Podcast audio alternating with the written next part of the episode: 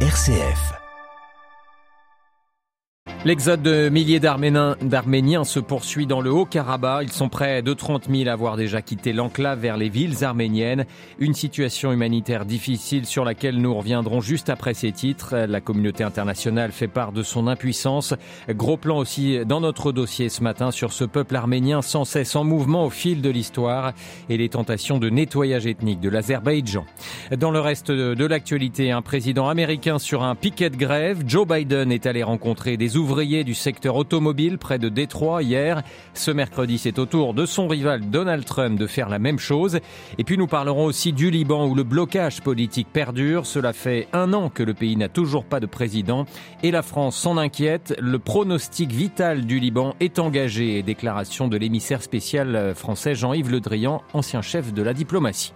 Radio Vatican, le journal Olivier Bonnel. Bonjour. Dans le Caucase, l'enclave du Haut-Karabakh continue donc de se vider. Plus de 28 000 réfugiés arméniens ont quitté la région en moins d'une semaine pour rejoindre l'Arménie. Depuis l'offensive éclair de l'Azerbaïdjan la semaine passée et la capitulation des séparatistes, on assiste à un véritable exode de population. Le couloir de Lachin a été ouvert pour permettre le départ des populations civiles. Jean-Charles Puzolu. Il n'y a, Olivier, qu'une seule route qui relie l'enclave du Haut-Karabakh à l'Arménie. Vous l'avez dit, c'est le couloir de Lachin, ouvert dimanche après neuf mois de blocus. On assiste donc à de longues files de véhicules, un flot incessant transportant des familles et leurs affaires rassemblées à la va-vite défilent devant le poste frontière avec l'Arménie. Le président arménien Nicole Pachinian s'est dit prêt à accueillir 40 000 réfugiés, mais il se pourrait bien qu'ils soient plus nombreux encore. Ceux qui partent sont contrôlés à la frontière. Les soldats aziris font descendre les hommes des voitures pour les filmer. Bakou affirme vouloir repérer d'éventuels auteurs de, je cite, crimes de guerre. Ceux qui fuient témoignent. Certains disent avoir été expulsés, d'autres expliquent avoir quitté leur maison pour rester en vie. À l'entame des pourparlers au lendemain de l'offensive éclair, le président azerbaïdjanais avait pourtant promis que les droits des Arméniens de l'enclave seraient garantis. L'ampleur de l'exode témoigne du peu de crédit accordé à cette promesse. Hier à Bruxelles, l'Union européenne a réuni des diplomates des deux pays. Les deux présidents pourraient même se rencontrer en marge du sommet européen du 5 octobre. De son côté, Paris demande une action diplomatique internationale et dénonce l'abandon de l'Arménie par la Russie, la Russie qui devait garantir le maintien de la Jean-Charles Puzolu est le chef de la diplomatie américaine. Anthony Blinken appelle l'Azerbaïdjan à respecter ses engagements de protéger les civils dans la province et à y permettre l'accès de l'aide humanitaire. Berlin exhorte ce matin par ailleurs l'Azerbaïdjan à laisser entrer des observateurs internationaux dans le Haut-Karabakh. L'Arménie et le Haut-Karabakh, nous y revenons dans notre dossier à la fin de ce journal. Aux États-Unis, la Maison-Blanche parle d'une image historique. Joe Biden a rejoint hier des ouvriers de l'automobile sur un piquet de grève du Michigan. Le président américain se trouvait près de Détroit, le berceau de l'industrie automobile, touché depuis une dizaine de jours par un mouvement social sans précédent. Le président démocrate est venu montrer, comme il aime à le dire, qu'il est bien le président le plus pro-syndicat de l'histoire. À New York, Loïc Glory casquette du syndicat de l'automobile sur la tête et mégaphone en main, Joe Biden a pris la parole très brièvement devant les ouvriers en grève d'un centre de distribution General Motors. Vous méritez, dit-il, les augmentations de salaire que vous réclamez. Vous avez fait beaucoup de sacrifices, vous avez pris sur vous lorsque vos entreprises allaient mal. Maintenant qu'elles se portent incroyablement bien, vous devriez aller bien vous aussi. Joe Biden, auto-étiqueté, président le plus pro-syndicat de l'histoire, rappelle aussi ce slogan qu'il affectionne. Wall Street n'a pas bâti ce pays, la classe moyenne l'a bâti et les syndicats ont bâti la classe moyenne. Un soutien inédit de la part d'un président en exercice qui se garde pourtant d'applaudir le patron du puissant syndicat à l'origine de cette grève. Pas question en effet d'entrer en guerre avec les constructeurs de Détroit. C'est un accord gagnant-gagnant qu'appelle de ses voeux la Maison Blanche. Le Michigan, État clé par excellence, est en tout cas déjà en campagne à bientôt un an de la présidentielle. Aujourd'hui, Donald Trump sera d'ailleurs lui aussi sur place pour courtiser ses cols bleus, dont le rôle en 2024 pourrait être décisif. New York, le éclorie Radio Vatican. Donald Trump qui reste le plus populaire dans le camp républicain malgré ses ennuis judiciaires. Hier, un juge new-yorkais l'a déclaré responsable de fraude financière répétée, tout comme deux de ses fils qui dirigent la Trump Organization. Et voilà qui devrait apporter de l'eau au moulin de la procureure générale de l'État de New York qui accuse le milliardaire et ses enfants d'avoir gonflé les actifs du groupe pour obtenir notamment des prêts plus avantageux auprès des banques. Au Mexique, neuf ans après la disparition mystère de 43 étudiants dans l'état de Guerrero, au sud du pays. Les habitants demandent toujours justice. Hier, 5000 personnes, dont les parents des disparus, ont défilé dans les rues de Mexico, dénonçant le sentiment d'abandon dont ils font l'objet, selon eux. L'armée mexicaine est soupçonnée d'être mêlée à la disparition de ces étudiants. 120 personnes sont derrière les barreaux dans le cadre de cette affaire. Le Liban n'a plus de président de la République depuis un an et les nuages sont encore nombreux dans le ciel avant de trouver une solution face à cette paralysie. L'émissaire spécial du président français, Jean-Yves Le Drian, plaide pour une troisième voie dans un entretien au quotidien libanais francophone, Lorient le Jour, et à l'agence France Presse. L'ancien chef de la diplomatie française invite les responsables libanais à dépasser le duel qui oppose l'ancien ministre Sleiman Frange, soutenu par le Hezbollah, et le haut cadre du Fonds monétaire international, Djihad Azour, appuyé lui par les partis chrétiens. À Beyrouth, les précisions de Paul Ralifé.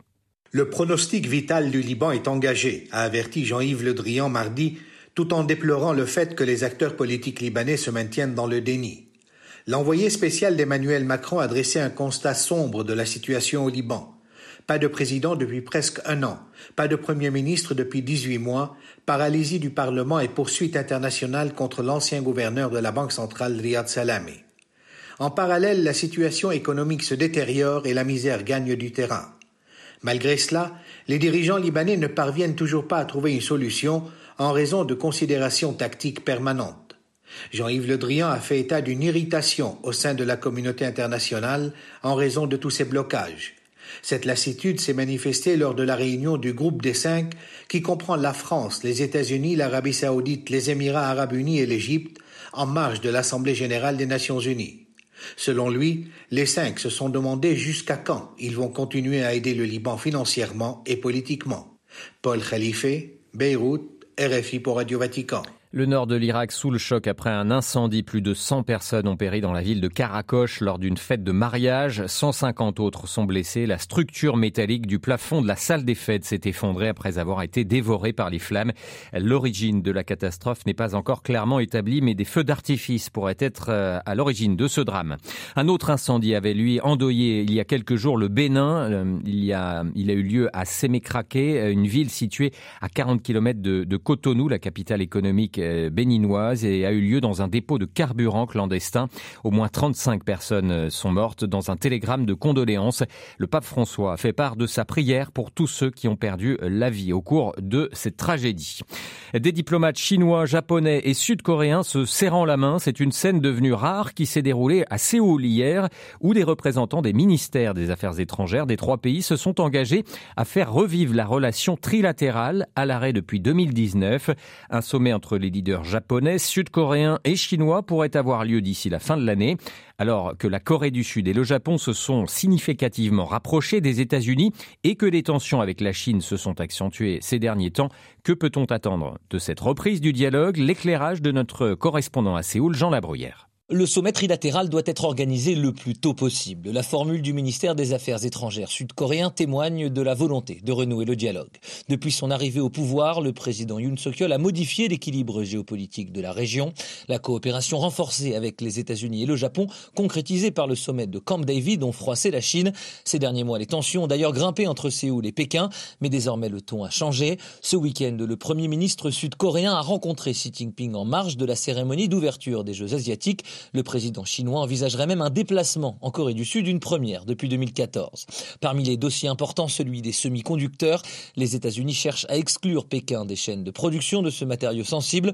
Le Japon a limité l'exportation de certains outils de fabrication de puces vers la Chine, mais les entreprises sud-coréennes restent dépendantes du marché chinois et disposent d'usines sur place, d'autant que la Chine reste le premier partenaire commercial de Séoul et Tokyo. Ce levier économique est l'atout principal de Pékin pour tenter de limiter l'influence croissante des États-Unis dans la région. Sur les grands dossiers de défense que sont Taïwan et la Corée du Nord, les positions des trois voisins semblent trop éloignées pour imaginer des avancées significatives. À Séoul, Jean Labruyère pour Radio Vatican. Et la Corée du Nord, elle a tapé hier du poing sur la table à l'ONU. La péninsule coréenne serait au bord de la guerre nucléaire, accuse Pyongyang, en raison notamment des agissements irréfléchis des États-Unis.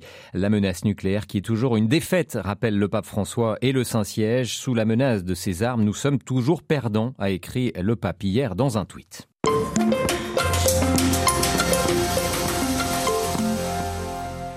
Les Arméniens vivent de nouveau une sombre période de leur histoire avec cette évacuation en cours de la province du Haut-Karabakh. Après l'offensive éclair de la semaine passée contre les combattants arméniens, Bakou semble désormais avoir les coups des franches pour récupérer l'enclave. Les familles qui fuient la région pour gagner le territoire arménien témoignent avoir quitté une terre qu'ils ne retrouveront jamais. Une tragédie qui rappelle les aléas du peuple arménien depuis plus d'un siècle, marqué bien sûr par le génocide turc de 1915, mais aussi par une histoire du Caucase complexe où au gré de la formation des empires, les Arméniens ont été une variable d'ajustement. Retour ce matin sur cette histoire euh, compliquée et l'impuissance des autorités arméniennes actuelles avec Claire Mouradian, elle est directrice de recherche émérite au CNRS, spécialiste de l'Arménie et du Caucase. Quand on parle du gouvernement arménien qui veut garder la main, je vous rappelle qu'au début des événements, si on remonte en 1988, mais même on peut remonter avant, c'est la région du Haut-Karabakh, les habitants du Haut-Karabakh qui sont les héritiers de très anciennes principautés euh, qui ont été souvent autonomes ou indépendantes, mais très souvent aussi euh, sous l'hégémonie d'une des puissances euh, régionales. Pendant longtemps, ça a été la Perse, puis la Russie, avec une concurrence, une compétition de l'autre côté à l'ouest de l'Empire l'Empire ottoman puis de la Turquie. Et les habitants de cette région qui sont en majorité donc euh, arméniens, ils étaient arméniens à 95% au début du XXe siècle, ont revendiqué leur indépendance, leur autonomie. Même déjà lors de la révolution de 1905, quand on était encore à les périodes de l'Empire russe, les Arméniens contestaient les découpages administratifs euh, de l'Empire. Tous les empires ont fait leur propre délimitation administrative afin de diviser pour régner. Hein, donc il y a eu aussi des délimitations administratives persanes, puis russes, qui ont changé à plusieurs reprises. Et à l'époque, ils faisaient partie du gouvernement gouvernorat d'Elisabeth Paul, aujourd'hui la ville de Ganja, et lors de la révolution de 1905, ils ont demandé que leur région soit rattachée au gouvernorat d'Erevan, qui correspond grosso modo à l'actuelle Arménie. Comment expliquer ce, ce, renoncement de la part du, du gouvernement arménien de, de Nicole Pachinian, euh, qui d'ailleurs a suscité euh, beaucoup de colère hein, euh, chez, les, chez les Arméniens? Il y a eu des manifestations à, à Erevan. Bien sûr, mais l'Arménie elle-même est en situation euh, difficile. Elle n'est pas confrontée seulement à l'Azerbaïdjan euh, dans son soutien à la revendication euh, du Karabakh, elle est confrontée aussi à la Turquie. Je rappelle, est une grande puissance de l'OTAN. lors de la guerre de 2020, la Turquie a largement participé, a fourni des armements, des experts, a envoyé des djihadistes de Syrie, mais elle est aussi confrontée à la pression de la Russie qui a été au minimum passive sinon active, dans son alliance euh, en ce moment avec la Turquie. Et l'Azerbaïdjan en ce moment est utile pour euh, notamment contourner les sanctions européennes dans le contexte de la guerre en Ukraine, puisque une partie du gaz russe, du pétrole russe, s'écoule euh, par le biais de l'Azerbaïdjan. Les Arméniens dénoncent un, nettoyage ethnique dans le Haut-Karabakh et le fait que l'Azerbaïdjan, avec l'appui turc, aurait des, des velléités de, de, finir le travail entre guillemets du début du XXe siècle de persécution des, des Arméniens que faut-il penser de cette position euh, et de la relative indifférence des Occidentaux? Alors sur euh, la question du nettoyage ethnique, sinon de processus génocidaire en cours, moi j'en suis euh, convaincu. D'ailleurs, ça a été déclaré hein, ouvertement. Aliyev a dit qu'il allait chasser les Arméniens de la région comme des chiens. Les discours de haine, enfin ils sont publics, hein, on peut les voir. Déjà, les événements de 1915, le génocide, s'est déroulé à la fois par des massacres, des déportations organisées de masse. L'exode est un outil du processus euh, génocidaire. Et là, lorsqu'on parle même d'évacuation humanitaire, c'est aussi une façon de pousser les gens à partir. Alors les gens, depuis 8-9 euh, mois, sont affamés, ont été privés d'électricité, de ravitaillement, de médicaments, donc sont affaiblis, sont sous la pression euh, des, armes. Bon, ben, à un moment donné, où ils meurent de faim, où ils quittent le pays. Donc c'est une façon de les chasser de leur territoire. C'est pas simplement une projection de l'esprit ou un procès d'intention, c'est affiché. Et donc actuellement l'enjeu c'était déjà de couper euh, le Karabakh de l'Arménie en récupérant ce fameux corridor de la Chine qui était déjà demandé lors de la première guerre euh, dans les années 88, 92, 93 et de récupérer au sud ce qu'eux appellent le corridor du Zangezur, enfin cette zone du Zangezur pour avoir une voie de circulation continue. Claire Mouradian, directrice de recherche émérite au CNRS, spécialiste de l'Arménie, était ce matin l'invitée de Radio Vatican.